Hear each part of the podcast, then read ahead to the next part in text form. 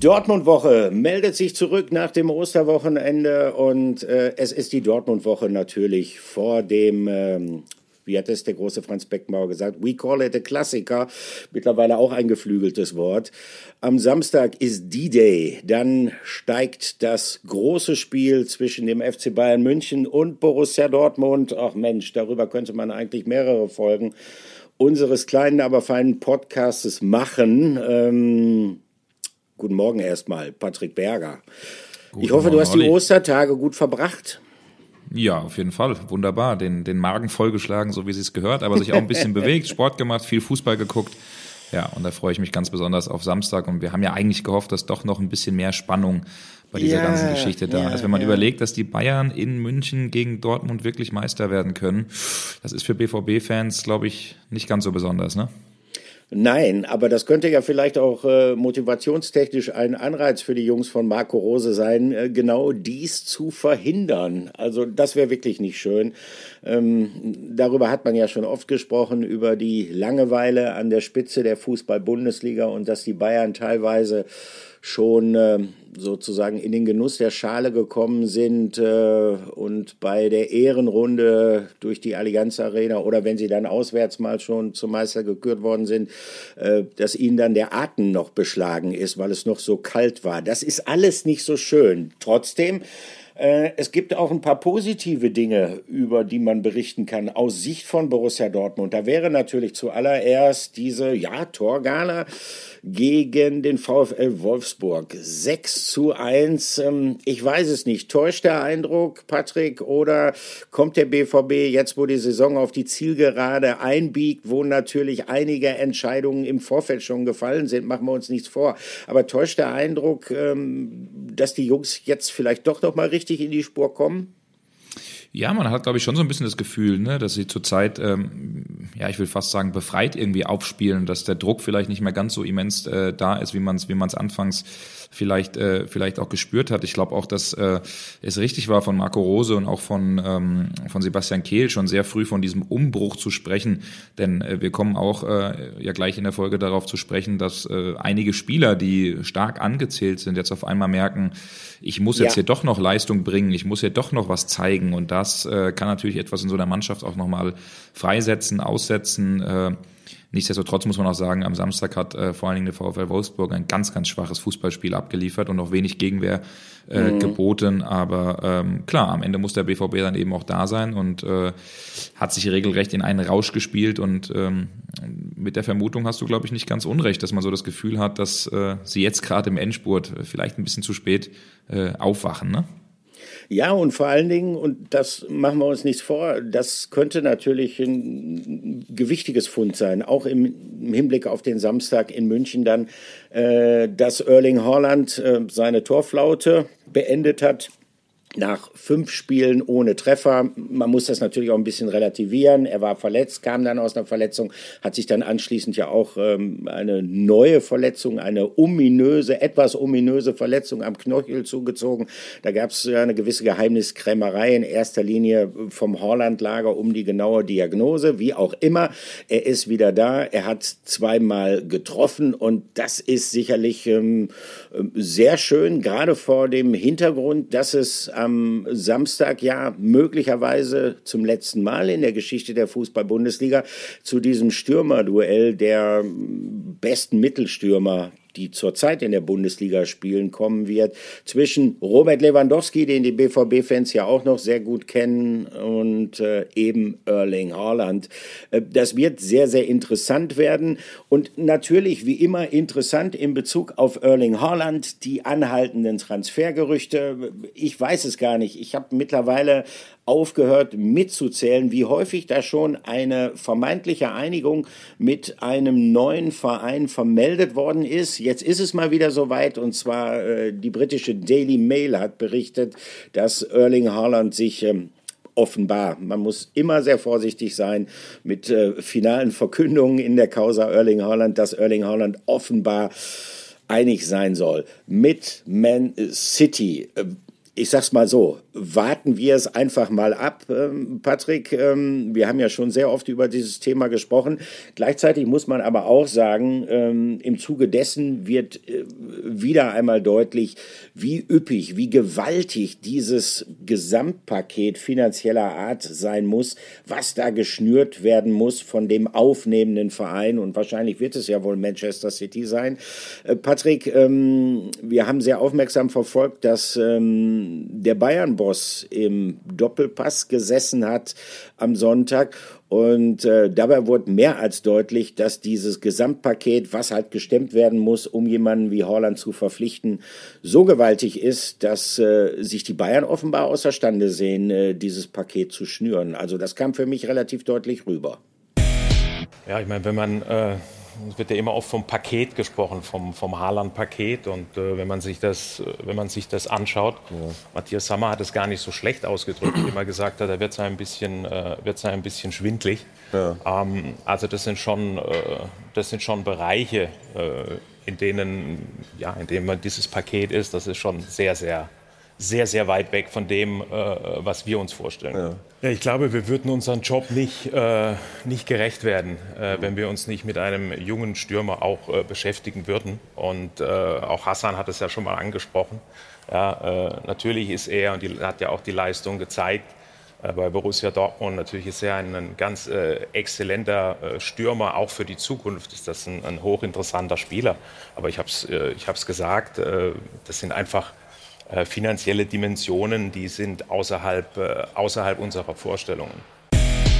Ja, der Vulkan, der Titan war bei uns im Doppelpass und ich habe das aufmerksam verfolgt, muss ich sagen, von unterwegs, äh, weil er auch äh, unser Kollege Kerry Hau, der die Bayern abdeckt, im Doppelpass war und sich die Pfeile zusammen mit Jörg Althoff von der Bild äh, und Olli Kahn ja hin und her geschossen hat. Also war mal wirklich ja, ja aber, die, aber die beiden haben sich, haben sich tapfer geschlagen, muss ich sagen. Die haben sich tapfer haben, geschlagen, haben ja. Ich habe gedacht, äh, gleich, gleich beißt der Kahn einem von beiden irgendwie, irgendwie in den Nacken. Aber es war, äh, es ging noch glimpflich aus. Nein, es war wirklich eine Sendung, die Drive hatte, die äh, interessant war zuzuhören. Und ähm, Olli Kahn hat ja, äh, um jetzt auf den Anfang äh, zurückzukommen, zu Haaland ganz klar gesagt, dass Matthias Sammer das mal sehr gut ausgedrückt hat, dass es da um Zahlen geht, wo es einem wirklich schwindlig ist und dass das eben sehr weit weg ist von dem, was sich die Bayern vorstellen. Wir haben ja auch schon oft genug über diese Zahlen äh, gesprochen. Die Infos haben wir auch, dass Manchester City weiterhin ganz vorne dabei ist in der Pole und das Angebot äh, über ein Bruttojahresgehalt von 30 Millionen Euro gemacht hat. Und das ist, wenn man weiß, was in der Bundesliga an Geld verdient wird, weit auch über dem, was ein Erling Haaland, ein Jo Kimmich, ein Manuel Neuer oder Thomas Müller haben.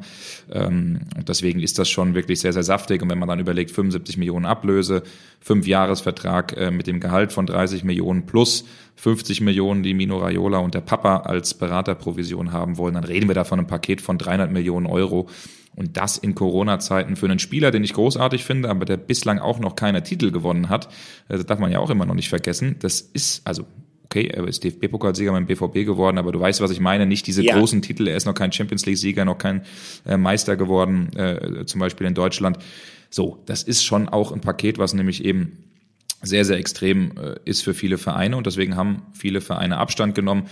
Du hast jetzt angesprochen, die Daily Mail hat geschrieben von einer, von einer Einigung von City. Wir nehmen den Podcast hier am äh, Dienstag ganz früh auf. Äh, nach unseren Infos ist das noch nicht ganz so weit.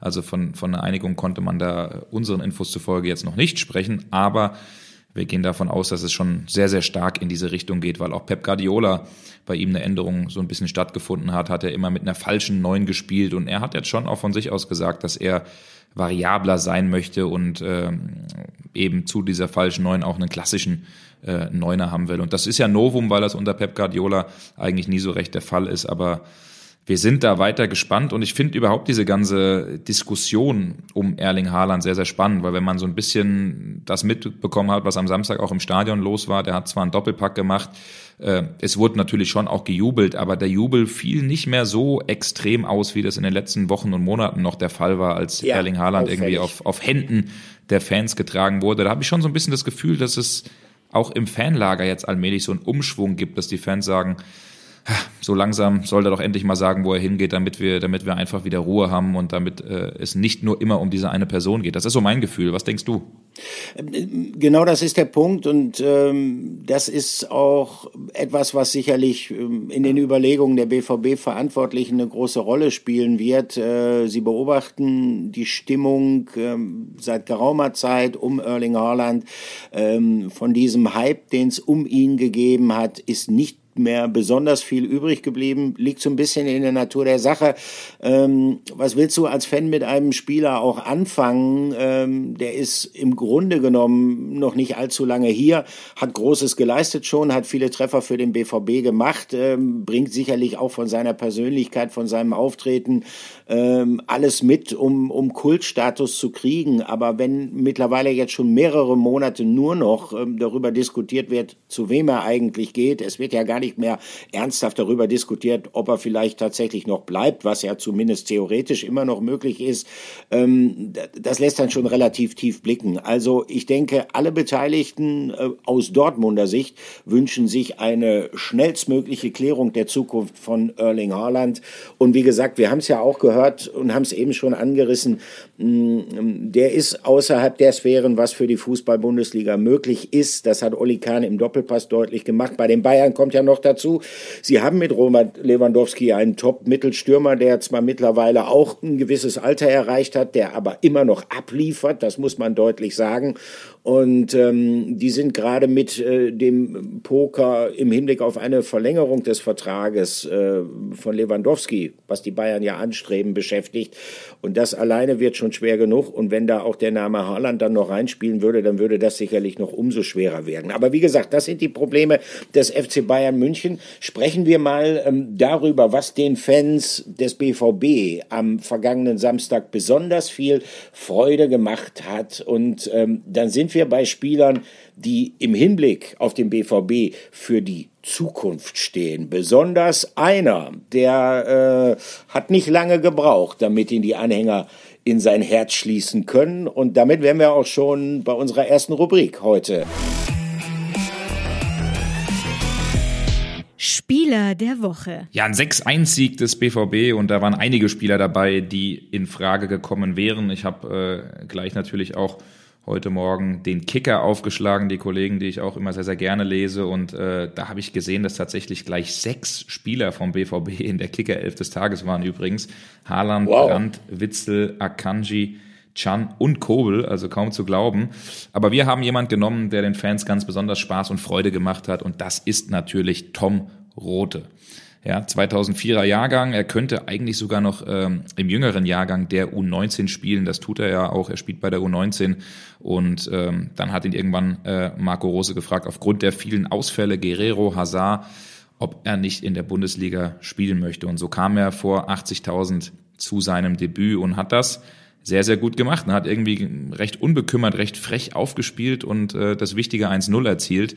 Und ich fand auch den Jubel so besonders, dass wirklich alle, auch gestandenen Spieler, Emre Can und Co., dass die alle zu ihm gerannt sind und den irgendwie getätschelt haben. Und äh, also die wussten halt auch, wir waren auch mal so jung und äh, wir, also für uns wäre auch wahrscheinlich das der schönste Tag unseres jungen Fußballlebens gewesen. Und deswegen äh, muss ich sagen, war das ein sehr äh, cooler und schöner Moment, als man gesehen hat, wie sich auch wirklich die anderen Jungs für, für ihn gefreut haben. Ein Spieler, der wirklich Spaß gemacht hat, den äh, der BVB schon länger auf dem Zettel hat, weil er auch schon im äh, Sommertrainingslager beispielsweise dabei war und äh, jemand, der, glaube ich, gezeigt hat, natürlich sollen wir ihn jetzt auch nicht zu früh schon hochloben, aber der schon gezeigt hat, hey, wenn ihr wirklich jemanden braucht äh, für diesen Umbruch, ich wäre bereit, oder? Sehe ich so, Olli.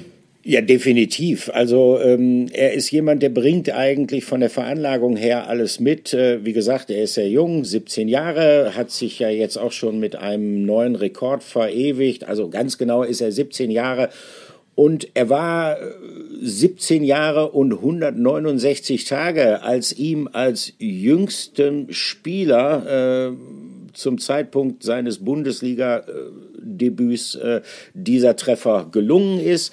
Äh, interessanter Treffer auch, äh, eine Ecke auf den ersten Pfosten geschlagen von Julian Brandt und ich fand es auffällig, obwohl er, du hast es gesagt, im Sommertrainingslager ja schon bei den Profis dabei war, hat er jetzt vor diesem Spiel äh, nur ganz, ganz wenig mit der Mannschaft trainieren können, aber er war schlau genug, intuitiv ähm, dem Ball entgegenzukommen und hat den Kopfball dann wunderschön gegen die Laufrichtung von Kohn Castells gesetzt.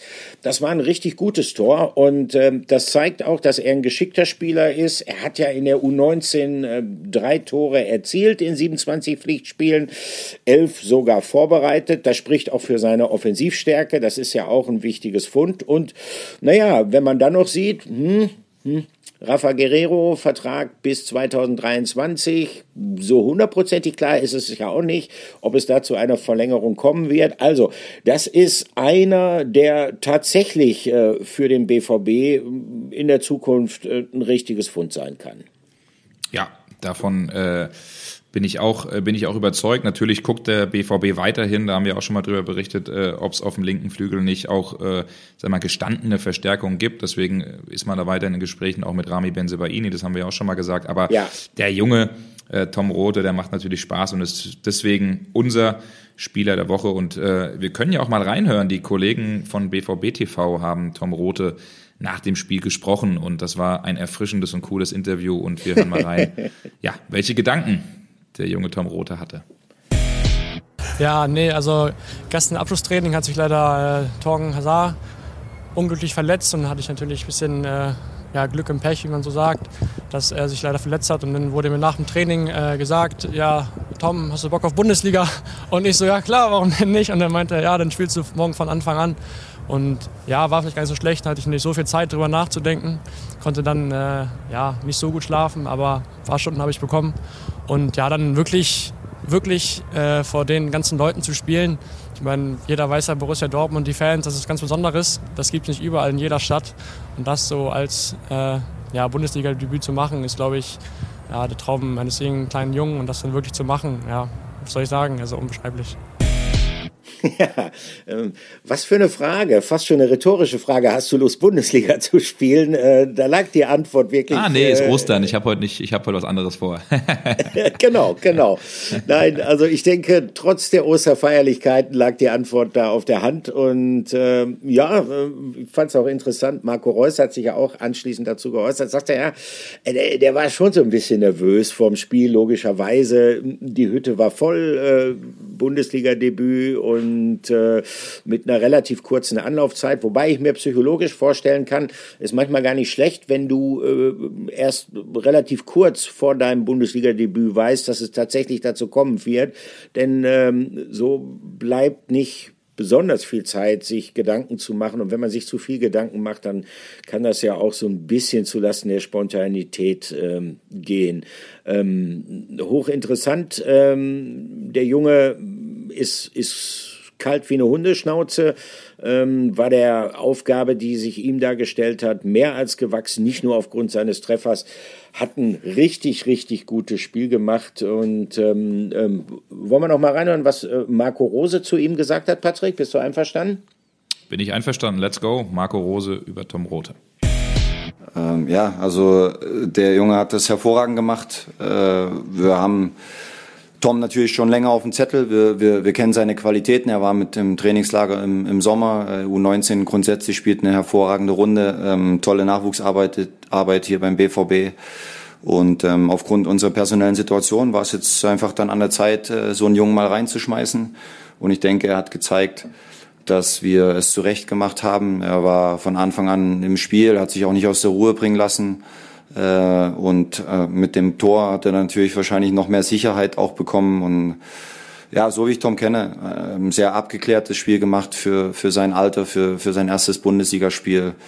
Und ähm, ja, das ist Ansporn für mehr, hoffe ich, äh, wünsche ich mir, wünsche ich ihm, dass wir dort einfach dann äh, nach und nach natürlich, das ist für einen Verein wie, wie Dortmund, glaube ich, und für die Leute hier auch sehr wichtig, immer wieder Jungs ähm, aus dem Nachwuchs ähm, dann in unsere erste Männermannschaft einbauen können, auf die wir dann äh, sehr stolz sein wollen.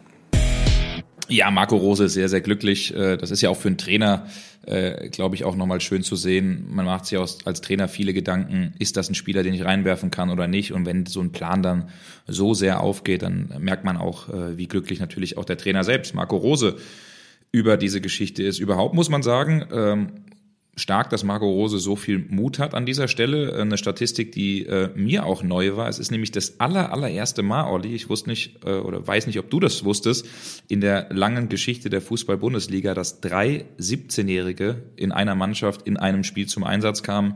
Das war nee. jetzt beim BVB der Fall mit äh, Rote, mit Beino Gittens und mit Mokoko, alle 17 Jahre alt. Äh, und wenn man überlegt, wie lange es die Bundesliga gibt, äh, verrückt, dass es immer wieder dann neue Rekorde gibt die in der Hinsicht aufgestellt werden. Wusstest du nicht, oder? Oder gibst zu? Weil ich nee, auch, ich, äh, ich hätte es nicht gewusst, wenn ich es heute nicht gelesen hätte. Habe ich, hab ich definitiv nicht gewusst. Äh, ich finde, das ist äh, eine sehr interessante Statistik, die auch belegt, wie gut tatsächlich äh, die Nachwuchs äh, äh, Abteilung von Borussia Dortmund äh, diesbezüglich arbeitet, wobei man schon auch sagen muss, äh, es ist ja immer ein Unterschied, ob ein Spieler jetzt mehr oder weniger komplett das, das Nachwuchsleistungszentrum bei einem Verein durchlaufen hat. Das heißt, er ist ja sozusagen schon äh, als, als äh, Jugendlicher oder fast noch als Kind da ausgebildet worden ist.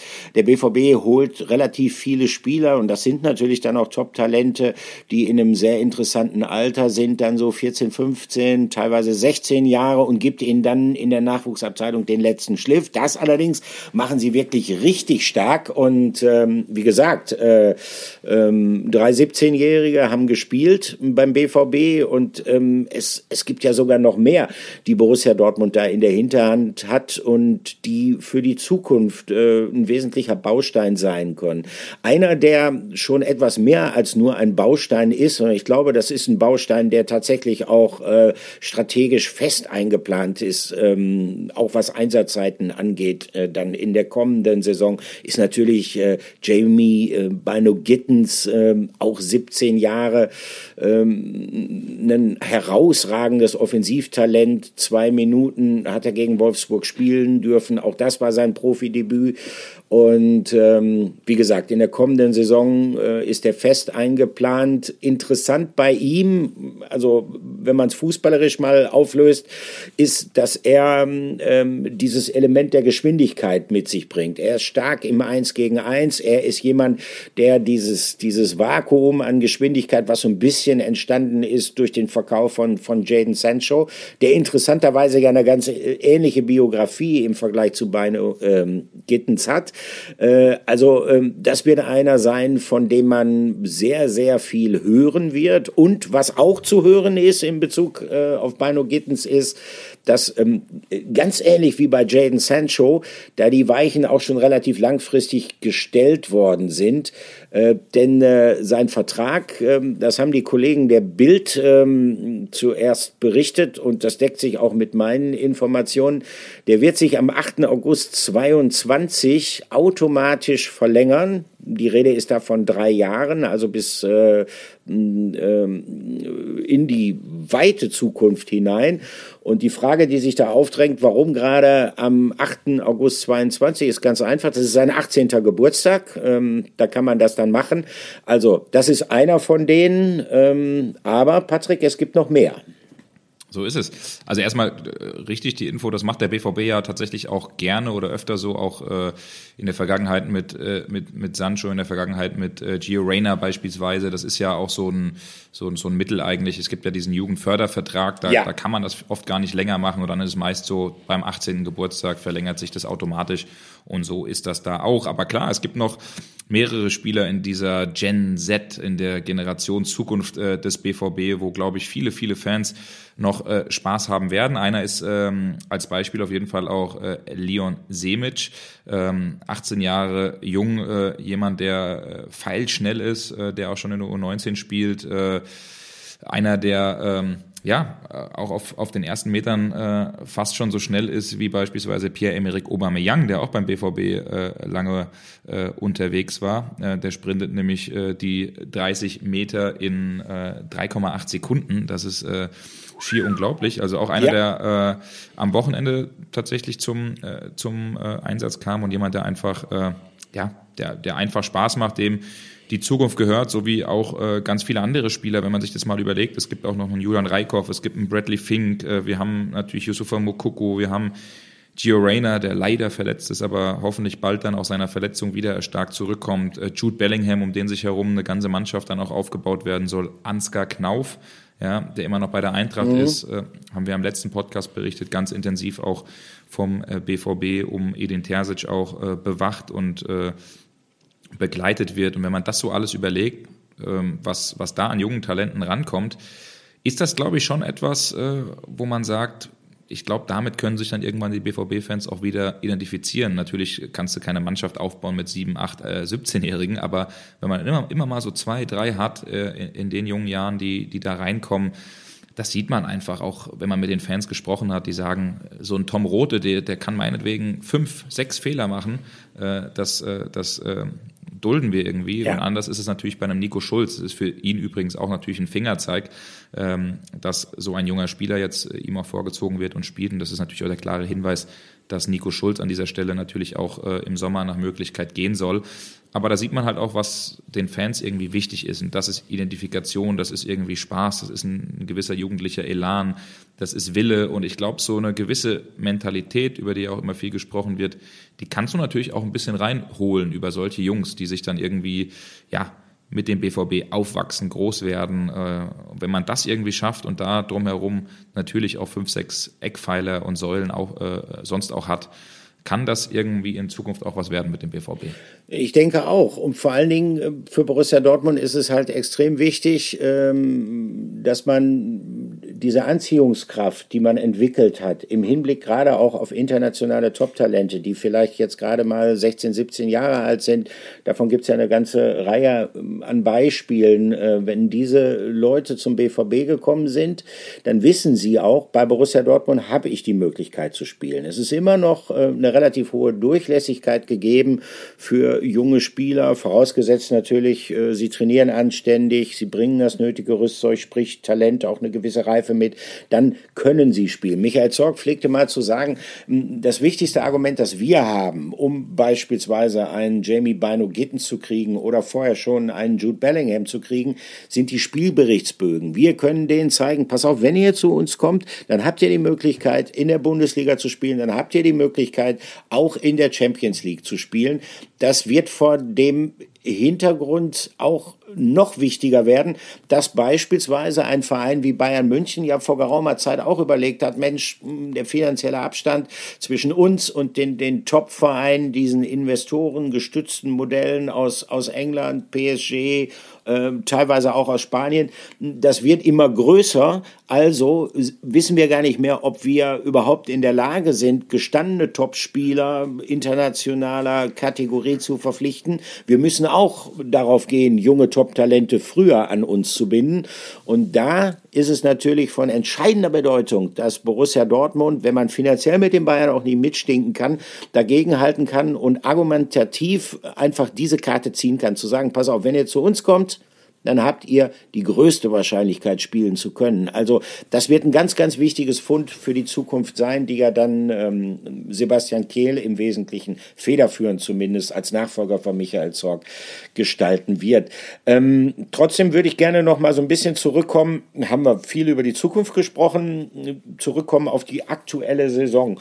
Und ähm, ich weiß nicht, wie dir es geht, Patrick. Mir fällt auf, dass gerade in den in den letzten Wochen, in den letzten Spielen einige Spieler, die ja wir auch schon häufiger kritisch bewertet haben ähm, im Zuge der letzten Folgen unseres Podcasts, die auch insgesamt kritisch gesehen werden von den Fans, von denen viele sagen, Mensch, äh, von denen müsste man sich ja eigentlich sogar trennen, zurzeit mit ich sag mal, sehr stabilen Leistungen aufwarten.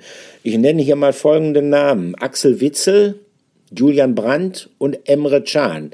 Das ist sehr in Ordnung, was die zurzeit abliefern, ne? Ja, das sehe ich äh, absolut genauso. Vor allen Dingen Jule Brandt, der äh, in Stuttgart ja reinkam und, äh, und in Stuttgart seinen, äh, seinen Doppelpack gemacht hat, der jetzt auch am Wochenende für mich ein äh, großartiges Spiel gemacht hat, äh, mit zwei Assists, ähm, jetzt zwar selbst nicht getroffen, aber einfach viel fürs Spiel gemacht, angekurbelt, auch äh, immer mal wieder ein paar äh, Kabinettstückchen aufblitzen hat lassen. Er ist ja auch einer, das finde ich ja bei ihm cool, der immer gesagt hat, ich will eigentlich, dass die Leute ins Stadion gehen, auch äh, für Tricks, für überraschende Momente, für, äh, für coole Sachen. Und ähm, deswegen muss man sagen, Hut ab. Ähm, das ist eine gute Reaktion, muss er natürlich konstant äh, beibehalten. Auch Emre Can, der natürlich auch an sich selbst äh, viel, viel größere Erwartungen hat. Ähm, das äh, gefällt ihm selbst nicht, was er ja. in den letzten Wochen und Monaten gespielt hat. Er sieht sich selbst als absoluten Leader und Führungsspieler. Er sieht sich selbst auch von der Leistung her natürlich äh, besser ähm, als das, äh, was er eben gezeigt hat. Äh, jetzt muss man auch sagen, zurzeit ist er in, in dieser Phase wirklich eine Hilfe. Auch in der Abwehr hat sie zuletzt wirklich stabilisiert. Ähm, jetzt auch äh, gegen Wolfsburg äh, in der Dreierkette auch äh, mit einem gewissen Offensivdrang äh, ausgestattet. Und du hast äh, Axel Witzel angesprochen, ja. äh, der, ähm, ich erinnere mich in Mainz, dieses wichtige Tor gemacht hat, jetzt auch am Wochenende wieder getroffen hat, der vielleicht auch nochmal den Fans zeigen will bei seiner Abschiedstournee. Er ist ja auch schon irgendwo ein Publikumsliebling. Äh, wie viel, ich erinnere mich gern dran, wie viele Leute mit Witzel-Perücke in den letzten Jahren auch im Stadion waren, weil er auch einfach ein super Typ ist, ja. mit dem man sich immer wieder gut und gerne unterhalten kann. Aber richtig, die merken schon, es wird nicht mehr so richtig vielleicht auf mich gesetzt oder ich bin vielleicht auch ein Verkaufskandidat. Äh, ich erinnere da an die Aussage von Emre Can, der hat ja vor ein paar Wochen bei Jan Arge Fjörtoft im norwegischen Fernsehen gesprochen und dann irgendwie gesagt, äh, dass man mich verkaufen will. Vom Verein hat mir das keiner gesagt. Ich glaube, das sind Fake News und überhaupt, ich muss immer wieder lesen, ich mache viele Fehler. Ich habe äh, einen einzigen Fehler gemacht die ganze Saison über und sonst, und sonst nichts. Sehe ich ein bisschen anders. Ich finde, er hat schon da fallen mir schon nochmal zwei, drei Fehler mehr ein, die er getan hat, die auch zu Torerfolgen äh, anderer Mannschaften geführt haben. Mhm. Aber da merkt man schon, wie sehr das irgendwie diese Spieler auch wurmt, äh, sind ja auch nur Menschen, wie das irgendwie an sie, an sie rangeht und beim einen oder anderen setzt das vielleicht auch nochmal Kräfte frei, dass sie sagen, ich zeige euch jetzt doch nochmal, was in mir steckt und, äh, und das sieht man und das ist auf jeden Fall eine gute, eine gute Antwort und macht es den BVB-Bossen wahrscheinlich am Ende dann nicht leichter zu entscheiden, muss dieser Spieler gehen oder soll er vielleicht auch noch bleiben. Man muss diesen Spielern auch mal zugute halten, dass ähm, ja bei Borussia Dortmund in den letzten Jahren ja auch nicht unbedingt alles so nach Plan verlaufen ist. Das heißt, äh, als ein Axel Witzel verpflichtet worden ist, als äh, Emre Can kam und übrigens auch Julian Brandt, äh, da hieß der Trainer noch Lucien Favre. Das hieß ähm, fußballerisch, ähm, der Trainer gibt ja nun mal die Richtung vor, wie die Mannschaft auftritt, wie die Mannschaft spielt, ging das damals noch eher in eine andere Richtung. Da ging es in die Richtung äh, Spielkontrolle, Ballbesitz. Da hat man sich damit Erfahrung hinzugeholt, also zumindest mit Witzel und auch mit Schahn. Und man muss sagen, dass Axel Witzel das erste Jahr, was er für den BVB gespielt hat, ähm, da gibt es überhaupt nichts dran zu kritisieren. Das war herausragend gut, weil es ein Spieler ist mit einem großen strategischen Verständnis ist. Er hat dann auch ein paar Verletzungsprobleme gehabt und ähm, natürlich durch äh, die Trainerwechsel, die es gegeben hat, von Favre zu Terzic, dann äh, von Terzic hin zu Rose, also von Terzic zu Rose, es war ja zumindest in der Theorie jetzt vom Ansatz her eigentlich kein Bruch. Da ging es ja schon auch in, in Richtung mehr Pressing, mehr Vorchecking, ähm, schnelleres Spiel, dynamischeres Spiel. Das ist nicht etwas gewesen, was unbedingt ähm, Axel Witzel entgegengekommen ist. Aber man merkt ähm, gerade auch bei, wenn wir über diese Spieler sprechen, ähm, dass Fußball halt doch Tagesgeschäft ist, dass äh, man nach wie vor äh, vorsichtig sein muss, wenn man zu vorschnell äh, finale Urteile über Spieler fällt. Das gilt auch für einen Spieler, mit dem du dich, äh, mein lieber Patrick, besonders beschäftigt hast. Ähm, auch das ist ein Spieler, den viele gar nicht so auf der Rechnung hatten, als es darum ging, hm, wie könnte denn mal langfristig die Perspektive des BVB aussehen. Und in dieser Saison hat er, finde ich, mehr als überzeugt. Ähm, deshalb können wir noch eine Rubrik heute einziehen, über die wir uns sehr freuen, und zwar Interview der Woche. Du bist ja überhaupt, wenn man sich deine Vita anguckt, äh, du hast zwei Relegationen gespielt, du hast äh, ein verpasstes Pokalspiel mit der Eintracht, viele Verletzungen, äh, einmal suspendiert, dann mit der Eintracht den Pokalsieg, dann bei der Hertha drei verschiedene Trainer, jetzt beim BVB. Gibt es eigentlich überhaupt irgendwas, was dich noch in irgendeiner Form schocken oder wundern kann? Schwer, glaube ich. Also habe schon viel, ziemlich viel erlebt, wie du schon gesagt hast. Ähm, ja, ich bin, ich bin mal gespannt, ob ich noch was schocken kann, aber natürlich jetzt dann auch äh, im älteren Alter, sage ich mal, oder im älteren, mhm. mit mehr Erfahrungen, ähm, bin ich natürlich dann auch äh, ruhiger und gelassener und äh, sehe andere Dinge, die ich vielleicht äh, im jüngeren Alter noch nicht kannte, mhm. ähm, mit anderen Augen auch. Ja. Genau, das wäre jetzt so eine Frage oder die Weiterfrage. Ist das tatsächlich, bist du trotzdem für alle Erlebnisse dankbar, die du hattest, weil du zurückblickst und sagst, irgendwie habe ich wieder was draus gelernt? Oder sagst du vielleicht, boah, wenn es der einfachere Weg gewesen wäre, straight bei einem Team und nee. immer nach oben? Das absolut nicht. Ähm, ich sage es auch immer wieder, wenn ich, wenn ich eine Entscheidung für mich treffe, dann stehe ich auch hundertprozentig dahinter. Also selbst wenn es äh, wie in Hannover dann nicht, nicht gelaufen ist, habe ich trotzdem für mich die Entscheidung getroffen, dahin zu wechseln. Also hat ja nicht mein Vater oder irgendjemand anders für mich entschieden, nach Hannover zu wechseln, sondern ich war der Hauptgrund, weil ich das wollte. Und ähm, da gibt es auch nicht dieses, hätte, hätte ich was anderes gemacht oder irgend. Nee, ist einfach meine Entscheidung gewesen, da stehe ich hundertprozentig dahinter und das ist äh, auch bei allen Sachen so im Leben. Da bist du damals nach dem Pokalsieg mit der Eintracht zum BVB äh, gegangen. Was, was, was hat den Ausschlag dann für dich ausgegeben? War das im Gesamtpaket ein Angebot, wo du gesagt hast, das, das kann ich gar nicht ausschlagen, auch wenn ich da vielleicht bei der Eintracht am Peak meiner Karriere war? Ja, wie ich schon gesagt habe, als, als kleiner Junge war ich Dortmund-Fan. Ähm, als ich dann natürlich vom Interesse gehört habe, war es für mich persönlich ein Wahnsinnsmoment, ähm, wo ich auch direkt gesagt habe, das will ich machen, das war mein Traum von klein auf äh, für den Verein zu spielen und jetzt bin ich kurz davor, ähm, jetzt, jetzt muss ich auch in Erfüllung gehen lassen und das war eigentlich so der ausschlaggebende Punkt und auch ja, für mich einfach der Punkt, wo ich dann gesagt habe, jetzt, jetzt will ich es unbedingt. Wie, wie kommt dass du BVB-Fan bist? Ich habe gehört, in der Family ist alles kreuz und quer und du bist BVB-Fan. Gab es einen Grund, wo, an den du dich erinnerst? Das ist alles kreuz und quer, wirklich. Ähm, wie bin ich Dortmund-Fan geworden? Damals mein Cousin, mein älterer Cousin, ist eigentlich wie mein, mein Bruder, mit dem ich zusammen aufgewachsen äh, jeden Tag was gemacht und der hat mir damals äh, ein Dortmund-Trikot geschenkt. Also war mein erstes Fußball-Trikot quasi, was ich bekommen habe, war von meinem Cousin. Das war ein Dortmund-Trikot, das ich dann, glaube ich, auch erstmal zwei Wochen ohne zu waschen auch anhatte. Ne? Den Nummer zu groß auch, aber ja, so ist es eigentlich entstanden. Hat er erst eine Rückennummer gehabt? Ein Spieler drauf? Nee, da war keine Nummer drauf. War, war keine Nummer. Gibt es, äh, wenn du zurückblickst, Spieler beim BVB speziell Lieblingsspieler? Weil ich glaube, du bist ja 95er Jahrgang, das müsste dann auch so die Zeit irgendwie, wo man erstmals Meister 2-2 oder sowas geworden ist, bis 2-5, ja. die Brasilianer und sowas. Genau. Ja, ich äh, hatte wirklich auf jedem Trikot DD. Also okay. das war mein absoluter Lieblingsspieler. Warum was? was warum? Aber ich fand einfach seinen Style cool, wahrscheinlich ähm, auch wie er, wie er Fußball gespielt hat und ja, auch vom Typ her. Das war der, wo mich am meisten auch damals, sage ich mal, inspiriert hat und den hatte ich dann wirklich auf jedem Trikot.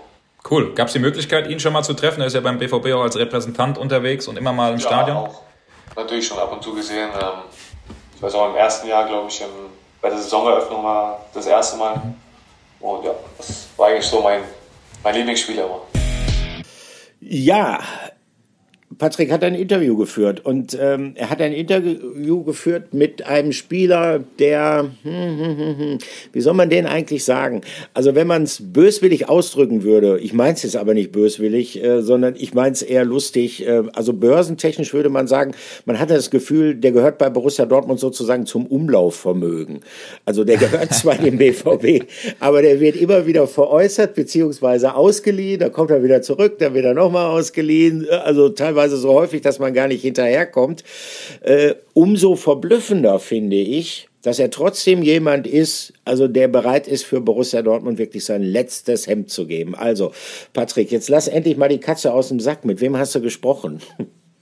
Ja, mit Marius Wolf, ne? Mit Marius ja. Wolf. Äh, und äh, muss sagen, wirklich, wirklich ein, ein super Typ, mit dem es großen Spaß macht, sich äh, sich zu unterhalten. Auch ein lockerer Typ, der sich selbst irgendwie nicht zu, zu ernst nimmt, ähm, der wirklich eine Vita hat. Das ist, das ist ja unglaublich, der, der so viel schon durchgemacht und, und, und erlebt hat, der ja auch äh, gesagt hat, dass er irgendwie wirklich mal kurz davor war, auch ans Karriereende zu denken. Ähm, wie gesagt, das, was ihr eben gehört habt, war nur ein kleiner, äh, ein kleiner Ausschnitt des Interviews mit, äh, mit Marius Wolf ähm, vor dem Bayern-Spiel. Am Wochenende gibt's natürlich noch ganz ausführlich das große Interview auf sport1.de online in allen, äh, in allen Möglichkeiten und natürlich auch einen großen Videobeitrag dazu, ähm, wo er wirklich noch äh, über vieles mehr spricht. Also lohnt sich, hat äh, großen Spaß gemacht und äh, ja, Olli, du hast gehört, der hat gesagt, dass äh, DD sein Lieblingsspieler war. Was war denn dein Lieblingsspieler beim BVB? Du bist ja schon beim BVB sehr, sehr oh. lange am Ball. Also ich muss sagen, es, es gab echt viele, äh, die ich, äh, die ich äh, sehr, sehr cool finde. Ähm, ich würde mich da gar nicht so auf einen festlegen wollen. Also ich fand in Ilkay Gündogan immer super, auch neben Subotic von seiner, von einfach von seiner Art und Weise, weil er auch äh, abseits des Rasens irgendwie für viele tolle Projekte auch gestanden hat. Aber gibt es da jemanden, den du richtig, richtig cool fandest? Werbung Anfang. Coach Better. So heißt die neue App, mit der Borussia Dortmund ab sofort kooperiert. Die App des gleichnamigen Schweizer Startups Coach Better ist eine 360-Grad-App, eine 360-Grad-Plattform für Trainingsplanung, Trainingssteuerung und das Teammanagement. Es ist total spannend, weil Coach Better mit vielen Vereinen weltweit kooperiert. Der BVB ist einer davon und der BVB will vor allen Dingen im Nachwuchs, also in der Nachwuchsakademie, in seiner E-Academy weiterhin auf Digitalisierung setzen und das eben komplett zu einem digitalen Ding machen. Und es ist total spannend, was Coach Better alles kann. Coach Better ist zunächst einmal eine App, die eine sehr, sehr einfache Userfreundlichkeit hat. Es ist nämlich spielend leicht zu bedienen und sie hat viele tolle Funktionen die gerichtet ist an Trainer und Trainerinnen, an Spieler und Spielerinnen, aber auch an Vereine und Verbände. Da ist für jeden etwas dabei. Es erleichtert die Kommunikation untereinander. Es lässt sich zum Beispiel ganz einfach zwischen Trainer und Spieler darüber kommunizieren. Es lassen sich Trainingspläne, die auch von FIFA und UEFA geprüft und zertifiziert sind, aufstellen. Es äh, ist ganz einfach über das Teammanagement da eben auch zu kooperieren. Ähm, Spielerentwicklung, Spielervorbereitung, Videoanalysen, das alles steht bei Coach Better im Mittelpunkt. Auch als Spieler ist es sehr interessant, diese App zu bedienen, denn dein Trainer, deine Trainerin kann dir beispielsweise auch Hausaufgaben schicken, um eben besser zu werden, um an gewissen Defiziten zu arbeiten. Es ist auch möglich, dass Videos dir geschickt werden als Spieler oder Spielerin von deinen besten Szenen oder auch von Szenen, an denen du noch arbeiten kannst. Und das Ganze klingt, wie ich finde, wirklich sehr, sehr spannend. So spannend, dass auch Lukas Piszek gesagt hat, er möchte mit seiner Akademie in Polen, mit seinem Partnerverein auch mit dieser App arbeiten. Und ähm, überhaupt neben äh, Polen und Lukas Piszek gibt es ähm, die App auch in 16 weiteren Ländern ja, wo der BVB eben Akademien und Partnervereine hat. Wirklich eine sehr, sehr spannende Sache. Diese App gibt es in vier verschiedenen Preismodellen. Einerseits natürlich die Free-Version, die abgespeckte Variante, wo man ein bisschen mal reinschnuppern kann. Und dann gibt es drei verschiedene Varianten. Da ist zwischen 199 Euro jährlich und 899 Euro alles dabei. Ähm, letzteres ist natürlich die absolute Pro-Version für absolute Profis. Eine sehr spannende App, Coach Better. Es lohnt sich, sicher mal kurz reinzuschauen. Werbung Ende. Ach, da gibt's also wirklich mehrere, das muss man sagen. Äh, es ist ja nicht immer so einfach zu trennen äh, zwischen äh, meinem Job als Journalist und gleichzeitig auch einfach als Fußballliebhaber. Äh, wer hat mich besonders beeindruckt? Also ich muss ganz ehrlich sagen, äh, wenn ich unter vielen einen zu wählen hätte, fällt mir natürlich nicht leicht. Ähm, aber ich komme eigentlich immer wieder auf Stefan Chapisat zurück. Stefan Chapisat war ein, ein ganz, ganz herausragender Stürmer und ähm, seine Tore haben etwas äh, sehr, sehr Wesentliches für Borussia Dortmund bedeutet, nämlich diesen großen Aufschwung dann in den 90er Jahren, der dann mündete in, in diese Ära unter Ottmar Hitzfeld mit den, mit den beiden Meisterschaften 1995, 1996 und auch mit dem Champions League Gewinn 1997. Und was ich an ihm besonders beeindruckend fand, war, dass er immer ruhig, bescheiden geblieben ist, äh, teilweise als ob ihn der ganze Rummel, der um ihn herum entstanden ist, ist, äh, gar nicht interessiert hat. Und ähm, fußballerisch gesehen, er war ein Riesenschlitzohr. Er sah aus, als ob er kein Wässerchen trüben konnte, aber er hat mit Provokationen gearbeitet äh, auf, auf dem Platz, die man ihm niemals zugetraut hätte. Er hat äh, Verteidiger mit seiner Art zur Weißblut bringen können und was ich auch beeindruckend fand, ist, dass er eigentlich, also weder von der Athletik noch von der Schnelligkeit noch von der ähm, nicht vorhandenen Kopfballstärke, so muss man es auch sagen. Er hat sich ja geweigert, sogar Kopfballtraining zu machen, weil er gesagt hat, nee, das hat keinen Sinn bei mir, das bringt sowieso nichts. Äh, ähm, war er ein unfassbar kompletter Stürmer. Also ähm, ich denke immer wieder gerne an Schappi zurück. Ähm, er war damals ähm, wahrscheinlich die, die unter vielen, vielen großen Namen, dann wurden ja die ganzen Spieler aus Italien zurückgeholt in den 90ern, unter vielen großen Namen war für mich er der Größte. Stefan Schappi-Sar, ja. Ja, sehr cool. Ich muss sagen, ich fand auch, hat glaube ich auch mit ihm zusammengespielt, Wladimir Butt, den fand ich auch immer geil, ne? Ein knallharter Verteidiger hinten. Ja, äh, vergisst man, vergisst, vergisst man ja heute. Ja, Wladimir Butt war ein, war ein, war ein technisch äußerst versierter Spieler. Ähm, vergisst man äh, heute, weil er äh, ja nicht so viele Spiele für den BVB gemacht hat, wie er eigentlich hätte machen können. Ähm, hing damit zusammen, dass er damals noch sehr jung war und ich glaube auch nicht in, in jeder Situation ernsthaft gelebt hat, profihaft gelebt hat, sagen wir es so. Aber, oh mein Gott, äh, aber, aber, aber, lass uns dieses Thema, lass uns dieses Thema vielleicht hinten raus nochmal aufhaben, machen. Da haben wir was ganz, ganz Besonderes vor. Ähm, ich habe mir überlegt, äh, wie sieht's aus? Ähm, Flashback der Woche. Ähm, klar, äh, könnte man Tausende machen im Hinblick auf diesen Klassiker Bayern München gegen Borussia Dortmund. Aber ich habe irgendwie gedacht, es wäre zu alleine, wenn ich jetzt immer wieder was erzähle, sondern äh, wir machen mal was, wo wir beide gefordert werden heute. Ne? Na, sehr gut, da freue ich mich schon sehr. Ja, und zwar ähm, wir wollen uns mal gegenseitig äh, so ein bisschen triggern. Wir wollen hier mal einen kleinen Quiz machen. Ne? Es gibt ja relativ viel Angeberwissen rund um diesen deutschen Klassiker äh, zwischen den Borussen und den Bayern. Und dann haben wir uns gesagt, okay, äh, jeder von uns denkt sich für den anderen drei Quizfragen aus. Und ähm, die stellen wir uns mal. Also das ist jetzt tatsächlich kein Fake. Äh, ich habe mir drei Fragen für Patrick Berger ausgedacht und Patrick hat sich drei Fragen für mich ausgedacht und äh, wir wissen logischerweise nicht die Antwort und wir verpflichten uns, und das könnt ihr uns glauben, wir werden nicht googeln. Obwohl wir theoretisch beim Podcast, gibt ja keine Kamera, die uns hier überprüft, die Möglichkeit dazu hätten. Das soll ja auch Spaß machen, ne? Ja, sicher. Also ja, willst du loslegen, Olli, oder soll, äh, soll ich anfangen? Ja, okay, dann, ja, ist mir egal. Dann, dann, dann fange ich mal an. Ja, starte. Wenn es recht ist. Bist du bereit? Ich bin bereit. Na gut, also. Der ultimative Quiz in der Dortmund-Woche rund um den großen Klassiker. We call it a Klassiker wie Franz Beckenbauer zu sagen pflegte. Mein lieber Patrick, wir gehen zurück in die Saison 2002, 2003. Wie alt warst du da?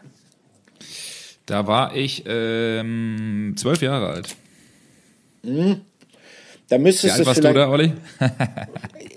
ich werde nicht unsachlich, lenk hier nicht ab. Du sitzt okay. hier jetzt auf dem heißen Stuhl. Also, äh, dann müsstest du es eigentlich schon mitbekommen haben. Ähm, es kam zum Aufeinandertreffen zwischen den Bayern und dem BVB am 12. Spieltag. Ähm, zum Spiel sei gesagt, der Pausenstand war 0 zu 0 in München. Der Endstand lautete 2 zu 1 für den FC Bayern München. Es gab zwei Platzverweise in diesem Spiel. Leider Gottes gegen den BVB. Den ersten gegen Thorsten Frings wegen wiederholten Foulspiels. Den zweiten, und das tat besonders weh, gegen Jens Lehmann, den damaligen BVB-Keeper. Und die Frage, die erste ist nicht ganz so schwer, Patrick. Wer kam für Jens Lehmann dann ins Tor? Der BVB konnte nicht mehr auswechseln.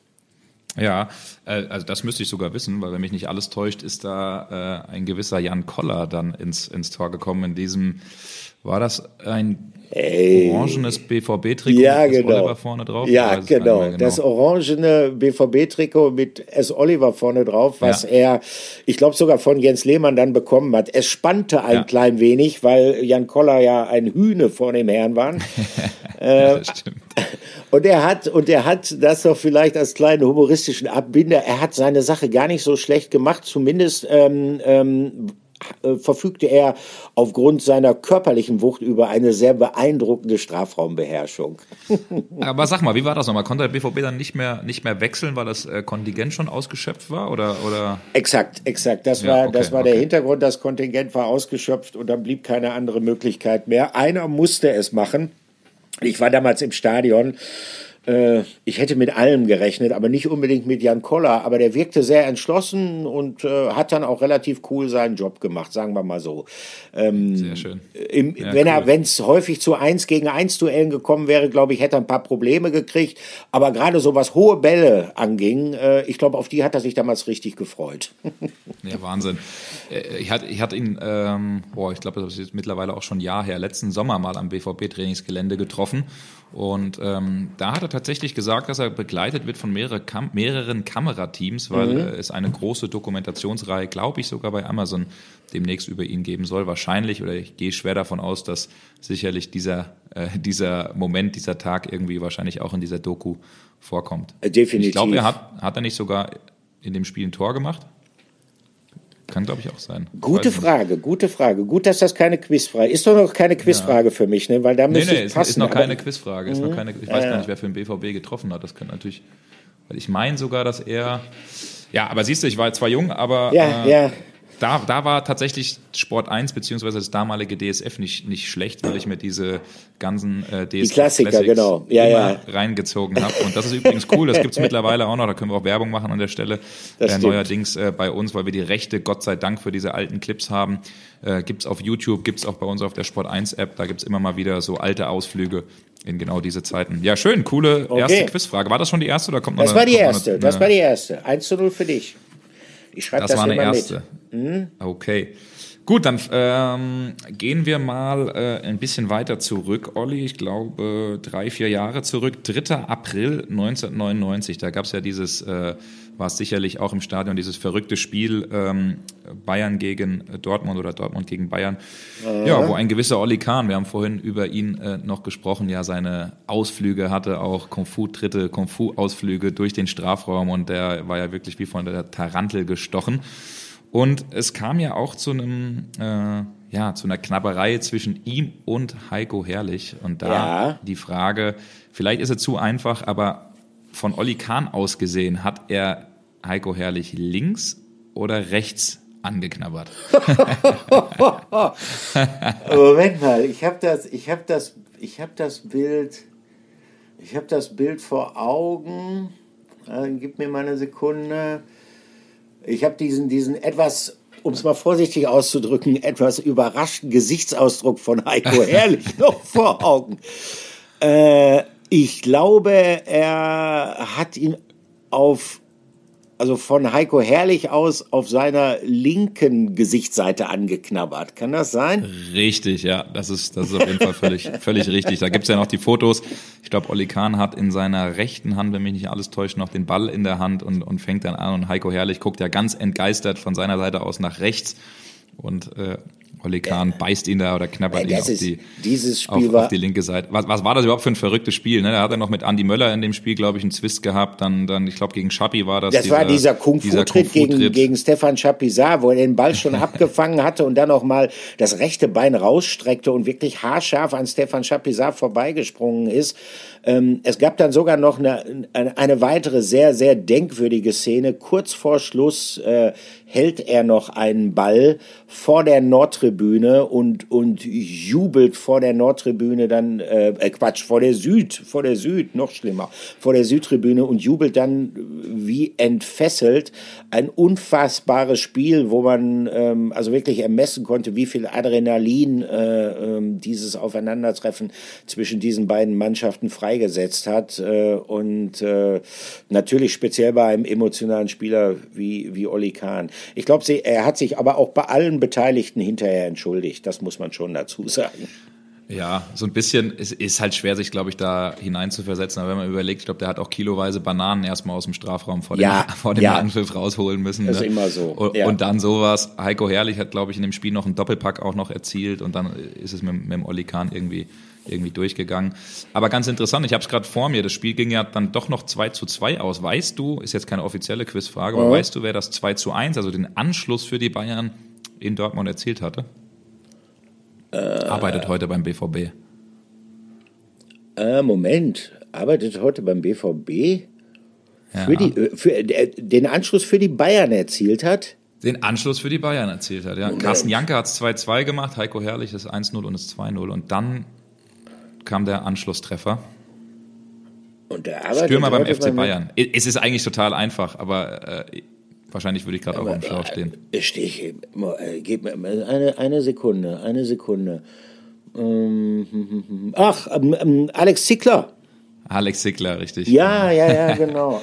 ja, Alex Zickler. Ja, der Mann, der für den BVB auch aktuell wirklich wichtig ist, weil er gerade mit so Jungs wie, ja. äh, wie auch Haaland und Co. immer sehr, sehr intensiv arbeitet und äh, Erling Haaland hat es ja mal gesagt, ne? Also Alexander Zickler, von dem lasse ich mir schon, schon was sagen. Der hat die Champions League gewonnen und das haben, haben wir alle äh, noch nicht, ne? Also ähm, ja, aber das nur am Rande. Ja, ja, Alex, Alex Zickler hat auch maßgeblich dazu beigetragen, dass der BVB äh, 1996 deutscher Meister geworden ist, weil er ähm, gegen Werder Bremen, mit dem sich der BVB damals im Fotofinish befunden hat, getroffen hatte, damals für die Bayern. Also, ah, wie gesagt, wir, ja, ja, wir, schweifen, wir schweifen etwas ab, aber ähm, Stichwort, ähm, Moment, ich muss hier notieren, es steht eins zu eins. Ähm, wir bleiben bei diesen hochemotionalen Aufeinandertreffen, wo dann manchmal auch einiges aus dem Ruder läuft. Äh, mein lieber Patrick, 7. April 2001. Es war ein äußerst denkwürdiges Spiel, diesmal im Dortmunder Westfalenstadion. Äh, denkwürdig deshalb, äh, weil der Schiedsrichter Hartmut Strampe äh, also sich permanent ja. in die Brusttasche hat greifen müssen. Ja. Es gab ja. in diesem Spiel drei Platzverweise und zehn gelbe Karten. Das ist, glaube ich, bis heute einsamer Rekord. Und ähm, am Ende ist haften geblieben, auch, auch, auch äh, dieser O-Ton ist häufig noch in den ähm, Sport 1 Classics zu sehen. Ein O-Ton vom äh, damaligen Bayern-Manager mit einem hochroten Kopf, der also Folgendes gesagt hat. Also ähm, dieses Spiel hat der Schiedsrichter entschieden, äh, den sollte man äh, dauerhaft aus dem Verkehr ziehen. Und dann hat er einen BVB-Spieler explizit herausgepickt und hat gesagt, also äh, das sei ein einziger Provokateur, das sei kein Fußballspieler und der äh, solle doch nicht Fußball spielen, sondern der solle besser in den Zirkus Sarasani gehen, hat Uli Hoeneß gesagt, in seiner unnachahmlichen Art. Und meine, Besche ja, meine bescheidene Frage an dich, welchen BVB-Spieler hat er damals gemeint? Ah, in den Zirkus Sarasani. Was war ja. denn überhaupt der Zirkus Sarasani? Oh, ein großer, großer, äh, großer international bekannter Zirkus. Ich weiß nicht, ob es den heute noch gibt. Der Zirkus Sarasani. Er soll in den Boah, Zirkus müssen, gehen ja. als, als Clown oder wie auch immer. Also so ähnlich ja. hat er sich ausgedrückt.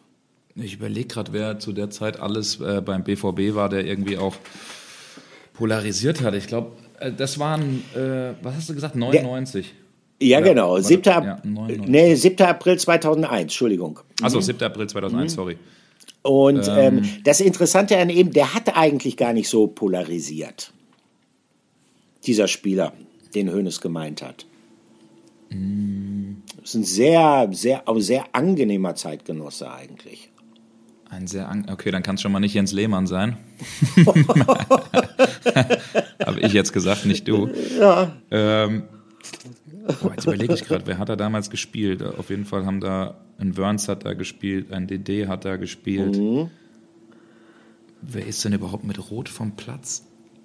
Ich glaube, äh, Sunday Ollysee meine ich. Hm. Boah, gib mir mal ein, zwei Hinweise. Okay, vielleicht. okay. Ein, ein Tipp, arbeitet heute auch für den BVB. Arbeitet heute auch für mhm. den BVB. Mm.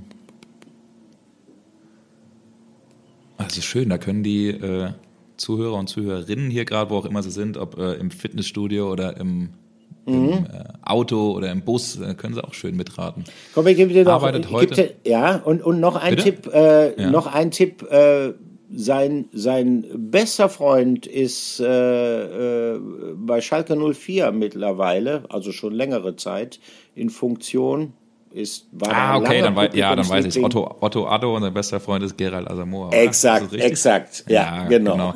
Ach, und da kam der, also ich kenne den Zirkus Sarasani-Satz, aber ich wusste nicht, ob er, okay, der kam für Otto Addo. Ja, okay, Ja, genau. mit, mit Hilfe.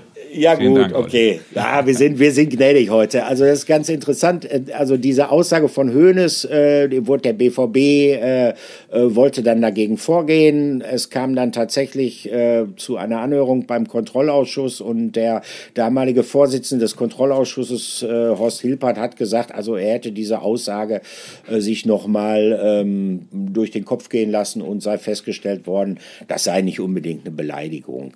Äh, man muss allerdings auch dazu sagen, äh, Uli Hoeneß hat sich entschuldigt äh, äh, bei Otto Addo und Otto Addo hat gesagt, ähm, als er sich den dritten Kreuzbandriss zugezogen hatte und wirklich auch psychisch am Boden war, weil seine Karriere dadurch mehr oder weniger beendet war, ähm, da hätte Uli Hoeneß ihn angerufen und hätte ihm auch einen Blumenstrauß in den Kranken, ins Krankenhaus geschickt. Also Ja, auch das ist Uli Hoeneß. auch das muss ist Uli Hoeneß, das muss man sagen. Ja, Rivalität und sonst was sagen. Ja, stimmt, ein Otto Addo, ein sehr, sehr angenehmer Zeitgenosse, mag ich Wirklich, sehr. ja. Auch cool, dass er mit, mit Ghana das wirklich geschafft hat, zur WM zu kommen. Ja. Und du hast das Knieding angesprochen. Wenn ich, wenn ich Otto manchmal irgendwie laufen sehe, äh, dann, dann kriege ich schon Schmerzen, wie unrund der läuft. Ne? Also da sieht man schon, was der ja. Profifußball auch äh, ja, an, an Tribut dann da gelassen hat. Ja, schön, interessante Frage auf jeden Fall. Äh, vielen, vielen Dank. Mhm. Ähm, ich steige einfach mal mit einer, oder ich, ich mache mit einer zweiten Frage. Gut, dann steht es jetzt 2-1 mit Hilfe, muss man aber sagen, von, von Olli. Aber Ah, ich bin ja- stolz, okay. dass ich es lösen, konnte. Ähm, ich weiß gar nicht, um echt zu sein, wie viele Klassiker wir aktuell haben. Ist das der 106. jetzt schon in der Bundesliga? Moment. Das weiß ich gar nicht. Ich hab's, Zettel, hab's ich hab's, nicht ganz ja, das ist jetzt der 106. genau. Der 106. Gut. Dann stehen, steht der 106. deutsche Klassiker zwischen den Bayern und Dortmund vor der Tür. Olli, und ich will von dir wissen, in welchem Jahr es denn den allerersten Klassiker gab. Oh, Jahreszahlen, das ist meine schwache Seite. Äh, Moment mal. Also, ähm, also wir, wir reden von der Fußball-Bundesliga, ne? Richtig, genau. Ja, also die Bundesliga fing an mit der Saison 63, 64. Borussia Dortmund war Gründungsmitglied der Fußball-Bundesliga. Die Bayern allerdings nicht. Das hieß, Richtig. der muss etwas später gewesen sein. Ja, ich bin erst 1966 geboren. Bin ja auch noch relativ jung. Deshalb weiß ich nicht. Das stimmt. Ah, Moment. In meinem, vielleicht in meinem Geburts. Ich, also, ich bin mir nicht hundertprozentig Du sicher. hast das schon sehr aber, gut, sehr ja, gut erstmal ausgeschlossen, ne? Mit, mit äh, Bayern, Gründungsmitglied, konnten Genau, nicht direkt genau. dabei gewesen sein. Ich bin mir nicht Ähm. hundertprozentig sicher, aber ich muss mich ja jetzt festlegen. Ich schwanke zwischen 1965 und 1966 und ich entscheide mich für 1965. Jawohl, sehr gut. Hey! Am 16. Oktober 1965, Stadion Grünwalder Straße. Das Spiel ging vor 44.000 2-0 für den BVB tatsächlich aus. Also der BVB hat den allerersten Klassiker gewonnen. Zwei Tore durch Reinhold Wosab und Franz Beckenbauer hatten Elfmeter verschossen. Aber das waren auch schon sehr, sehr geile Spieler. Ne? Sepp Meier, Ja. äh, Franz Beckenbauer, ähm, Gerd Müller, äh, Chick Tschaikowski, Bayern-Trainer, Willi Multau, Ja, ja. BVB-Trainer. Hoppi Kurat, Aki Schmidt, Ja, Lothar Emmerich, äh, Rudi Assauer, ja, Ja. Hans Tilkowski. Also schon sehr interessant. Ja, nee, aber hast du Um, wunderbar. umge also damals, genau, wenn man, wenn man überlegt, damals, da, da war der, der BVB war europäische Weltspitze zum, zum damaligen Zeitpunkt, ist er 1966 dann ja auch äh, Europapokalsieger, der Pokalsieger geworden, hat als, als erste deutsche Mannschaft einen Europapokal gewinnen können.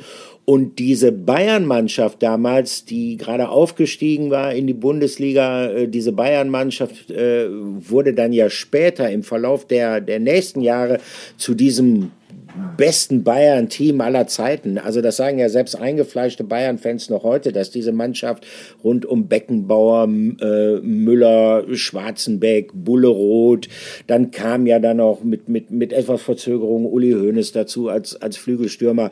Ähm, das war ja tatsächlich dann so Anfang der 70er mit das Beste, was es im deutschen Fußball jemals gegeben hat. Also, wir sind auch ähm, anerkennt gegenüber den Leistungen des FC Bayern. Ne? Ja, absolut. Ich glaube, das sind auch viele BVB-Fans. Hör mal, so jetzt wird es ja. aber echt spannend hier. 2-2.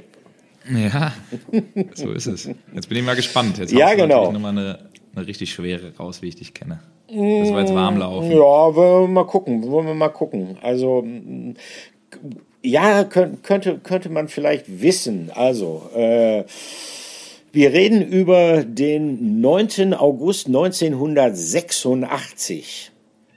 Mhm. Natürlich auch Bayern Dortmund und zwar ganz ungewöhnlich ähm, schon als erstes Spiel der Saison überhaupt. Äh, und es war zugleich auch das erste Spiel für einen neuen BVB-Spieler, der gerade vorher verpflichtet worden war. Und der hatte dann einen ganz, ganz denkwürdigen Auftritt, nämlich ähm, unmittelbar vor der Halbzeitpause. Es stand 1 zu 0 für den FC Bayern München. Der BVB konterte, die Bayern spielten auf Abseits, äh, verschätzten sich dabei und dann gab es einen langen Ball aus der Dortmunder Hälfte direkt in den Lauf dieses Spielers, der hier gesucht wird.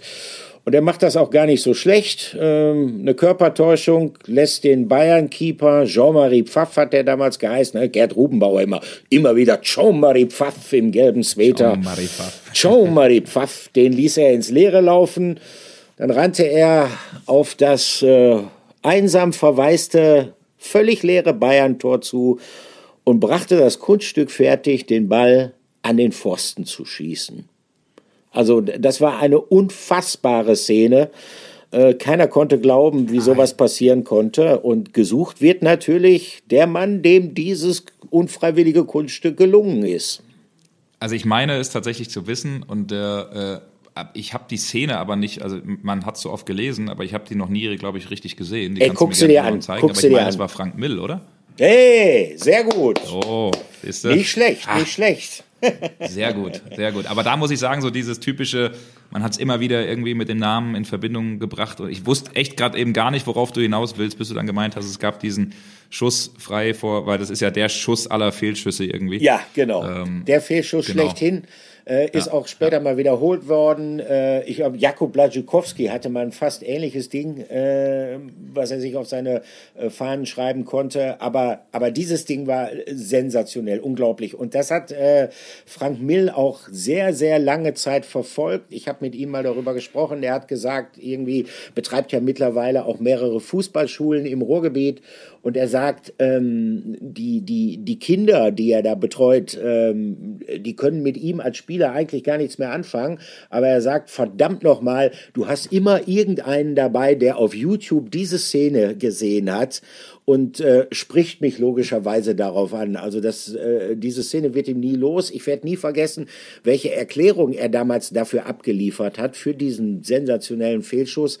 Damals war, es war ja noch Wild West, also da wurden Interviews geführt, noch direkt auf dem Platz und Frank Mill ist tatsächlich noch bei dem Gang in die Halbzeitpause auf dem Platz von einem Reporter befragt worden und seine Erklärung werde ich nie vergessen. Er hat gesagt, ja, ich habe irgendwie mit meinem dritten Auge noch einen Bayern-Verteidiger gesehen, der mir nachgesetzt hat und deshalb wollte ich möglichst schnell abschließen. Also dieses dritte Auge, das gibt's übrigens ähm, ich habe äh, eine griechische Landschildkröte, die haben ein drittes verwachsenes Auge noch oben auf dem Kopf, was irgendwie tatsächlich auch so eine gewisse Bedeutung für die hat. Das heißt, die nehmen damit seismografisch wahr, wenn sich in seiner Umgebung irgendwie was tut. Und Frank Milch schien auch ein drittes Auge gehabt zu haben. Das hat ihm aber kein Glück gebracht. Jetzt erfahre ich ja richtig viel von dir. Ihr habt, ja, eine, ihr habt eine Landschildkröte. Ja, eine griechische Landschildkröte haben wir, ja. Wie alt ist die denn schon? Äh, die ist, müsste jetzt nach, ähm, also, bum, gute, lass mich mal überlegen. Ähm, ist keine Quizfrage übrigens. Nein, nein, ist jetzt elf oder zwölf Jahre alt, was nach Menschenalter ungefähr so 30 sein müsste. Ne? Wahnsinn, ja, ja. cool. Siehst du, dann ist sie eigentlich ziemlich genauso alt wie ich. Das stimmt, das stimmt, ja. ja.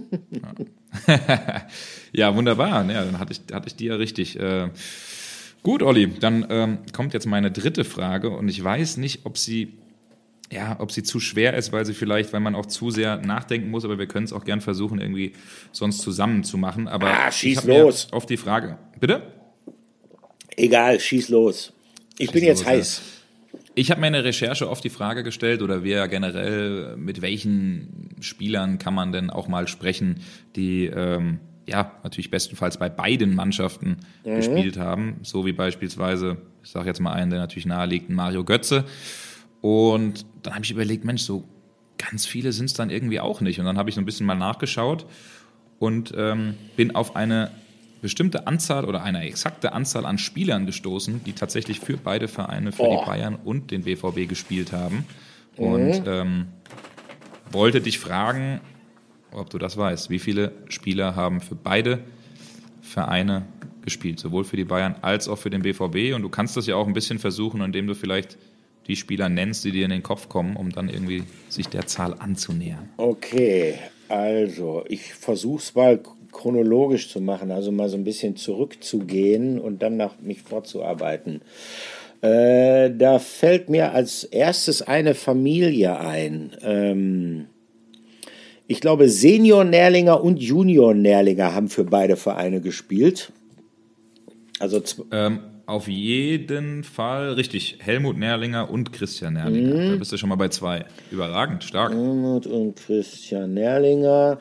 Ähm, bum, bum, bum. Muss mal überlegen. Mal München, dann war da. Äh, dann haben wir auf jeden Fall ähm, Michael Rummenigge.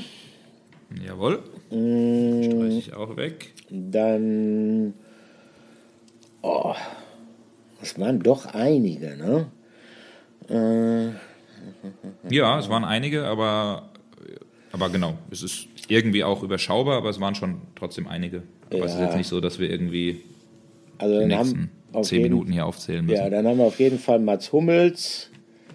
Klar. Dann haben wir Mario Götze. Dann haben wir Robert Lewandowski. Jawohl. Ähm,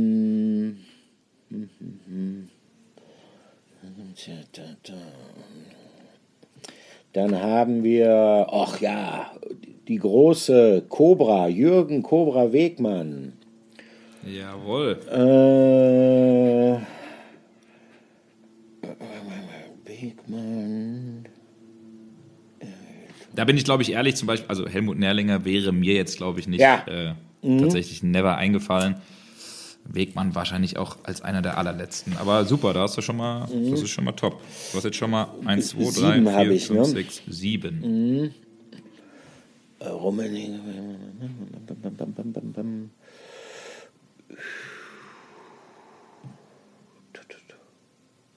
Oh. Jetzt habe ich so diesen klassischen Quizhänger. Also ich glaube schon, dass ich noch mehr weiß, aber jetzt momentan fallen mir die gerade nicht spontan ein.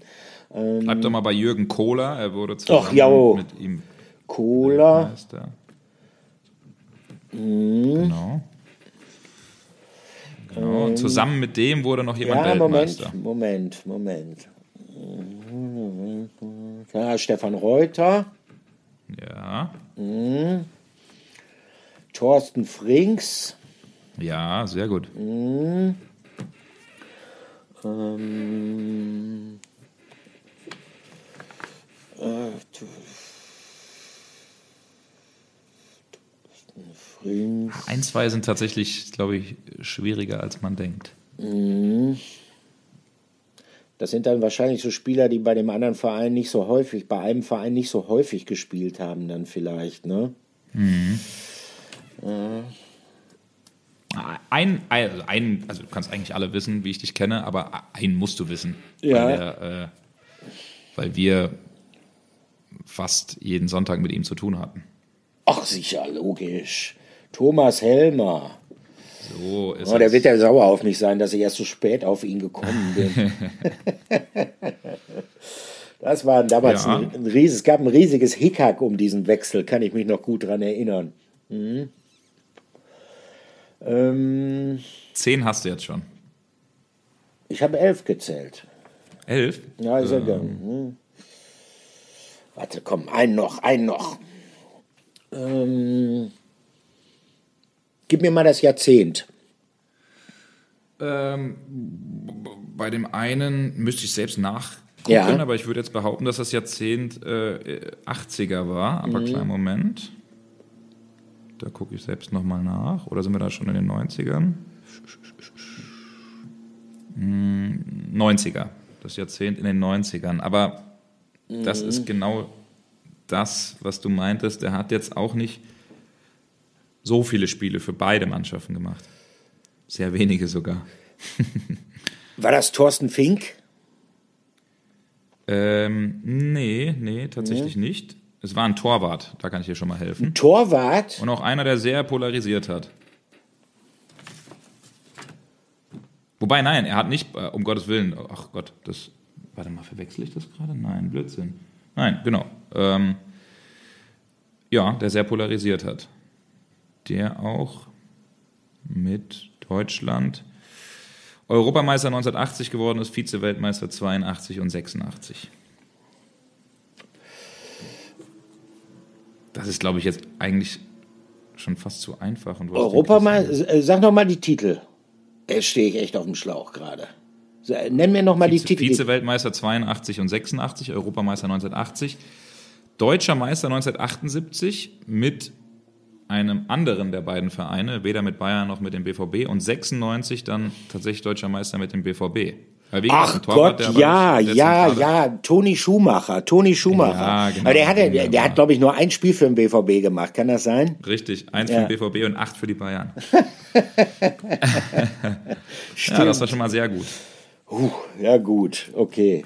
Also ich habe durchgezählt, ich bin jetzt bei zwölf. Ich glaube, da bin ich auch am Ende meiner Leistungsfähigkeit angekommen. Hier, Ja, das, ich fand, das war wir schon sehr, sehr gut. Also meine, meinetwegen ist das, ist das ein, ist das ein 3-3, aber es sind tatsächlich noch vier, die fehlen. Und Ehrlich? zwar, äh, ja, tatsächlich ähm, Ivan Perisic, Stimmt, Ivan Perisic. Robert Kovac, Ach, ja, ja.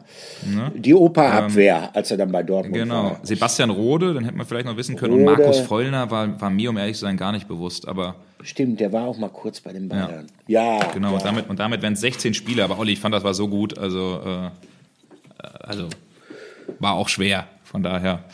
Ähm, Ja, ist auf jeden Fall, auf jeden Fall musstest du da den, äh, den, die Hirnwallung mal richtig in Schwung bringen, um die dann auch mal aufzukommen. Aber war eine schöne Zeitreise durch die Geschichte der, der Klassiker. Das muss ich sagen.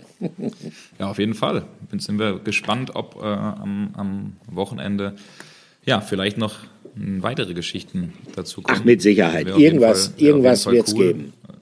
Eine weitere Geschichte wäre natürlich auch, wenn die Bayern deutscher Meister werden, aber das kann sich meinetwegen gerne noch ein bisschen heraus Ja, herauszögern. Ich bin ja. am Sonntag übrigens an der Stelle, ich freue mich schon sehr, im äh, Doppelpass zu Gast.